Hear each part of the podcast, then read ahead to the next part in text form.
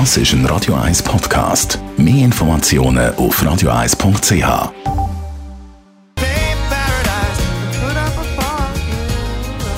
Radio 1 Style. Style.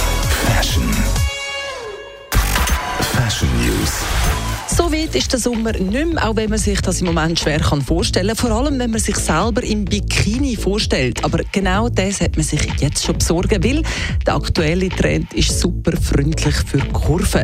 Diesen Sommer sind nämlich High-Waist-Bikinis angesagt. Bikinihosen, die fast bis zum Bauchnabel mögen. So wie damals Pin-Up-Girls in den 50er Jahren getragen haben. Schwarz ist der Klassiker. Schwarz trägt nicht auf und passt zu jedem Typ. Ganz aktuell sind High-Waist-Bikinis im Animal Print, aber auch Blumenmuster sind diesen Sommer sehr angesagt. High-Waist-Bikinis kaschieren allfällige Büchli und machen generell ganz eine gute Figur. Weil sie schon so viel Stoff haben, trägt man oben durch vorzugsweise Bando-Oberteile. Das Rad wird in der Mode auch nicht mehr neu erfunden. Die 90er Jahre bringen aber den Schrecken zurück, das Drahtler Hosen.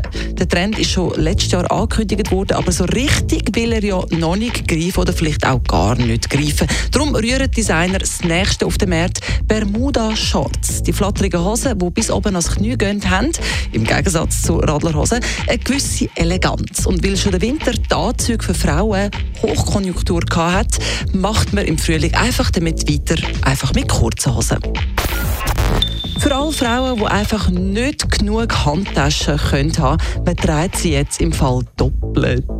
Das haben diverse Designers an der Fashion Weeks gezeigt. Sie haben ihre Models mit zwei Taschen über einen Laufsteg geschickt. Zum Teil mit zwei völlig identisch gleichen Taschen. Bei anderen wieder hat man grosse mit kleinen kombiniert. Der Look sieht tatsächlich interessant aus. Ich hoffe aber trotzdem, dass er sich nicht wirklich durchsetzt. Ehrlich gesagt, ich finde ja schon nie etwas in meiner einen Tasche, geschweige denn, wenn man zwei hätte.